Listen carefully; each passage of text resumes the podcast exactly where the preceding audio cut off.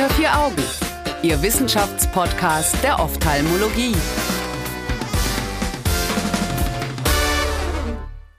Hallo und herzlich willkommen zu einer weiteren Ausgabe von Unter vier Augen, dem Ophthalmo-Podcast. Ab heute wieder mit einem neuen Themenmonat. Es geht um die Myopie. Und wer könnte uns da Geringeres begleiten als Professor Keimack oder auch Mr. Myopia, wie er manchmal inzwischen genannt wird? Hallo.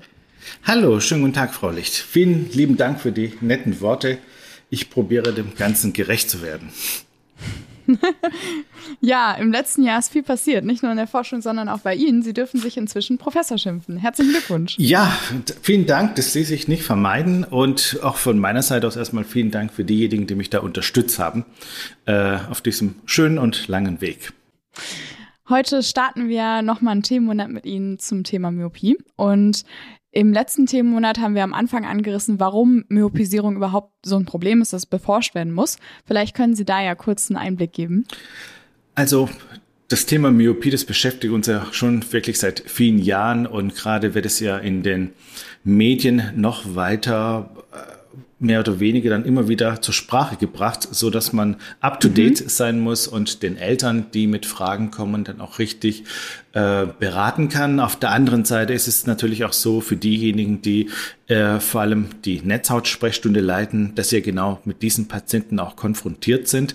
Das heißt, wir sehen ja. diese Patienten, die Netzhautablösungen bekommen. Wir sehen die Patienten, die fragen, ob man prophylaktisch lasern kann, damit sie keine Netzhautablösung kriegen.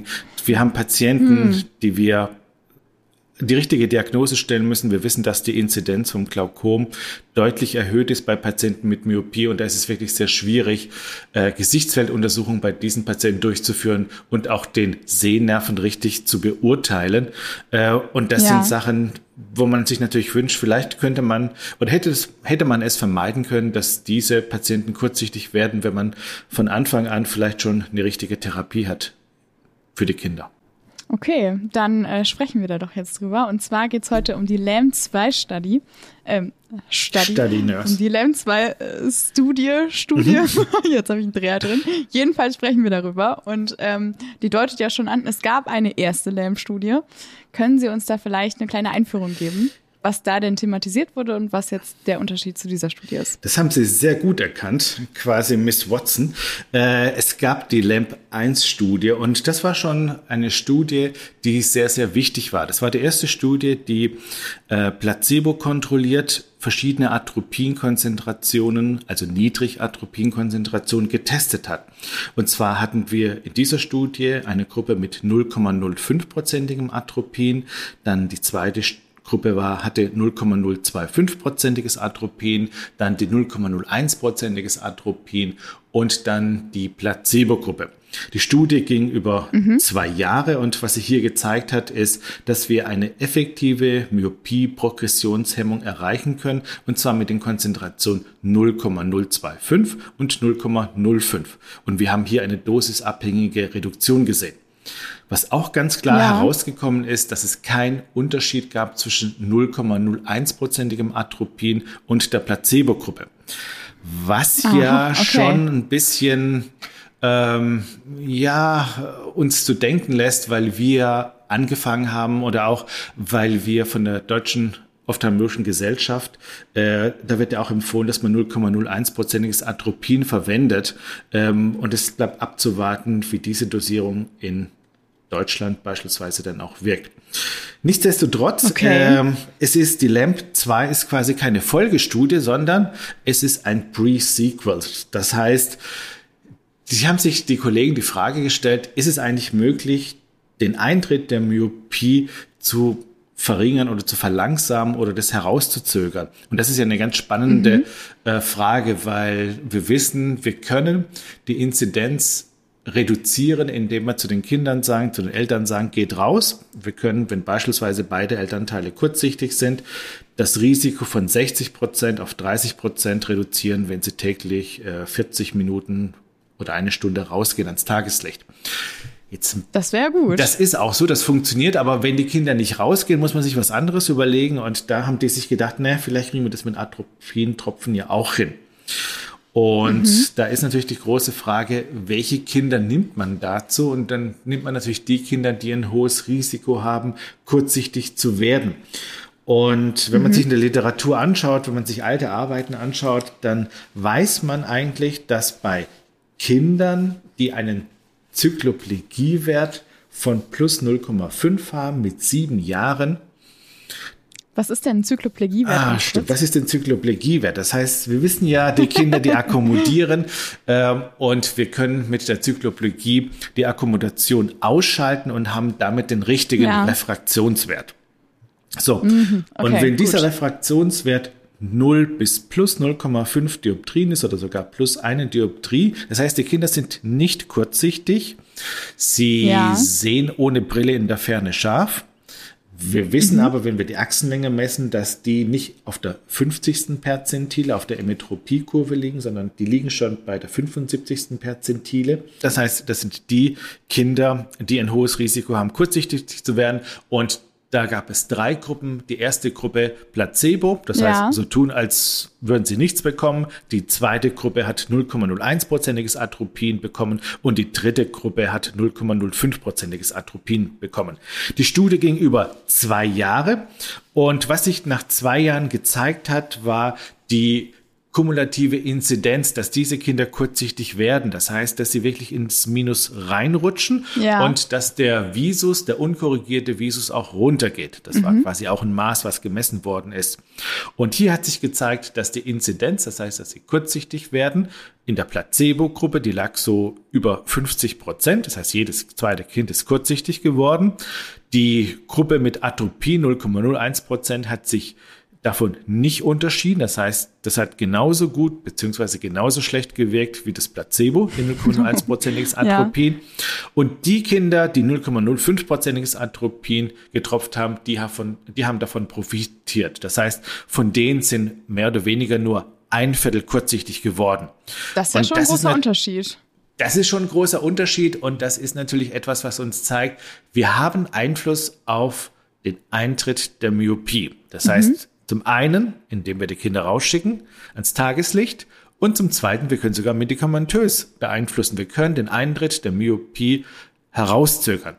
Und da ist natürlich die große Überlegung, wenn man das lange, lange, lange, lange, lange herauszögert, dann ja. hat das Auge irgendwann mal gar nicht mehr so viel äh, Möglichkeiten, noch lang zu werden. Und das heißt, das ist schon mal so eine Pre-Sequel, dann gibt es wahrscheinlich eine Post- Sequel Study. Klar, Length man muss ja das 2 plus 1 irgendwie. Ne? Genau, sowas in der Richtung. Aber das ist schon mal wirklich etwas, was, äh, finde ich, erstaunlich war oder erstaunlich ist. Ja. Jetzt wissen wir ja aus der Atom-2-Studie, also da hat man ja kein Placebo genommen, äh, aber trotzdem war es ja eine sehr, also eine Studie mit einer sehr großen Power von 400 Patienten. Und da hat man ja gesehen, dass man die ein Jahr beobachtet hat und danach ein Jahr lang weiter beobachtet hat, nachdem man die Medikamente abgesetzt hat, also Atropin in dem Fall, dass es bei den Patienten, die eine effektive Dosis, also mehr als 0,01 bekommen haben, zu so einem Einbruch gekommen ist. Also, dass die danach gefühlt schneller gewachsen sind und die 0,01er, die haben sich so gehalten.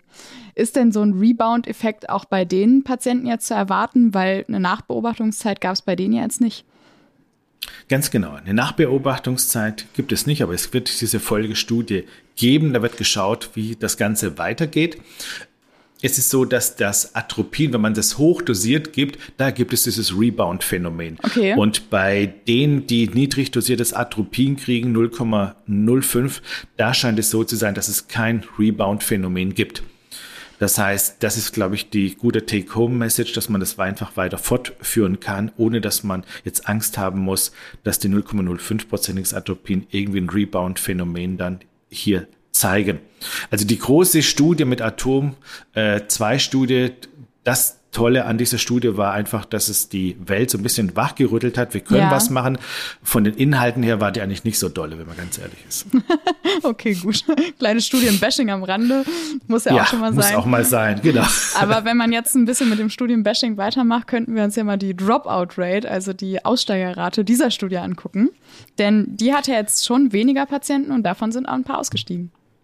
Genau, das heißt, muss man sich immer überlegen, wenn man Tropfen gibt, wir kennen das von der Glaukomtherapie her, Adherenz und Compliance, mhm. das ist schon so, auch hier so gewesen, dass 25 bis 30 Prozent aus der Studie ausgeschieden sind. Und zwar jetzt nicht, äh, weil sie die Tropfen nicht vertragen haben, sondern weil sie wahrscheinlich einfach keinen Bock gehabt haben, die Tropfen ja, zu nehmen. Ist da ja war genau noch ein bisschen das Alter Covid. Mhm. Das ist genau das Alter. Man macht genau das, was die, oder man macht genau das nicht, was die Eltern von einem verlangen. Mhm. Und man hat ja auch keinen richtigen Benefit. Genau, ist ja Prävention. Ist. Prävention ist immer ein bisschen undankbar. Das ist ein bisschen undankbar für eigentlich für jeden, für die Kinder natürlich noch besonders. Äh, zu erwähnen ist vielleicht, was die, was äh, die Nebenwirkung von dem Atropin angeht. Die machen jetzt so eine bisschen Pupinenerweiterung, ja. dass sie lichtabhängig sind oder diese Photophobie haben. Interessant ist in dieser Studie, dass die Anzahl oder der Prozentsatz von denjenigen, die diese Photophobie haben, in der Placebo-Gruppe genauso hoch waren wie in der 0,05-prozentigen Atropin-Gruppe. Das heißt, so ein richtiges Problem ist diese leichte Pupinenerweiterung nicht. Okay. Das würde ich so mitnehmen. So viel zum Thema Placebo-Effekt. Mhm. Genau, ganz genau. Okay, was denken Sie denn, was die Studienergebnisse für die Praxis bedeuten? Oder was bedeutet das jetzt für Ihren praktischen Alltag? Ähm, wir hatten das äh, schon vor sechs Jahren eigentlich auch schon so ähm, uns überlegt, prophylaktisch schon was zu machen. Das sind wir wahrscheinlich ein bisschen übermotiviert gewesen. Ich glaube, bei denjenigen, bei denen beide Elternteile kurzsichtig sind und die einfach Angst haben und man wirklich diese Zykloplegie-Werte hat mit sieben Jahren 0,05. Äh, da treffen sich die Übermotivierten quasi. Genau, und da treffen sich und dann kann man den Eltern, außer dass man sagt, okay, geht raus, eine Stunde, zwei Stunden pro Tag, dass man denen zusätzlich noch die Atropintropfen mit an die Hand geben könnte. Muss okay. es nicht, könnte und das gibt einem nochmal die Möglichkeit, dass man das Kind einfach beobachtet und sagt, guck mal, nach einem halben Jahr, wir schauen uns das nochmal an, das Wachstum und das ist nicht weniger oder das ist nicht normal, sondern es ist mehr geworden, dass man dann sagt, okay, komm, jetzt gehen wir mit Atropin rein. Vor allem, wie gesagt, bei den Eltern, die sehr stark kurzsichtig sind, da ist die Motivation noch ein bisschen höher. Ja, wäre natürlich auch interessant gewesen, in dem Zusammenhang äh, zu wissen, wie oft tatsächlich getropft wurde. Also man weiß ja, wie das ist. Man vergisst vielleicht an einem Tag zu tropfen, aber das wurde ja, glaube ich, nicht mit abgefragt. Ne? An wie vielen Tagen in der Woche haben Sie ungefähr vergessen zu tropfen? Ähm, das wurde nicht abgefragt, aber man kann davon ausgehen, dass die Compliance-Rate, die liegt so bei 90 Prozent, 80 bis 100 Prozent. Ja. Das schwankt. Also das sehen wir in anderen Studien auch. Sie können einfach davon ausgehen, dass an von sieben Tagen werden an 5,3 Tagen im Durchschnitt wird getropft. Okay. Das ist einfach so. Das ist ja aber, das schon, mal, aber schon mal ganz, gut. Ja, und wenn es darunter eine Wirkung zeigt, ist das natürlich auch doppelt gut. Vielen herzlichen Dank für Ihre Zeit, denn so schnell kann es schon wieder gehen. Das war quasi die erste Folge zum zweiten Themenmonat Myopie. Ja, vielen Dank für die Einladung und auch hier die Möglichkeit, darüber ein bisschen quatschen zu können. Gerne, gerne. Wir freuen uns sehr. Nächste Woche geht es hier weiter mit dem Themenmonat. Dann sprechen wir über peripheren Defokus und keine Sorge, liebe ZuhörerInnen, wer von Ihnen jetzt verwirrt ist, da sind Sie nicht die Einzigen.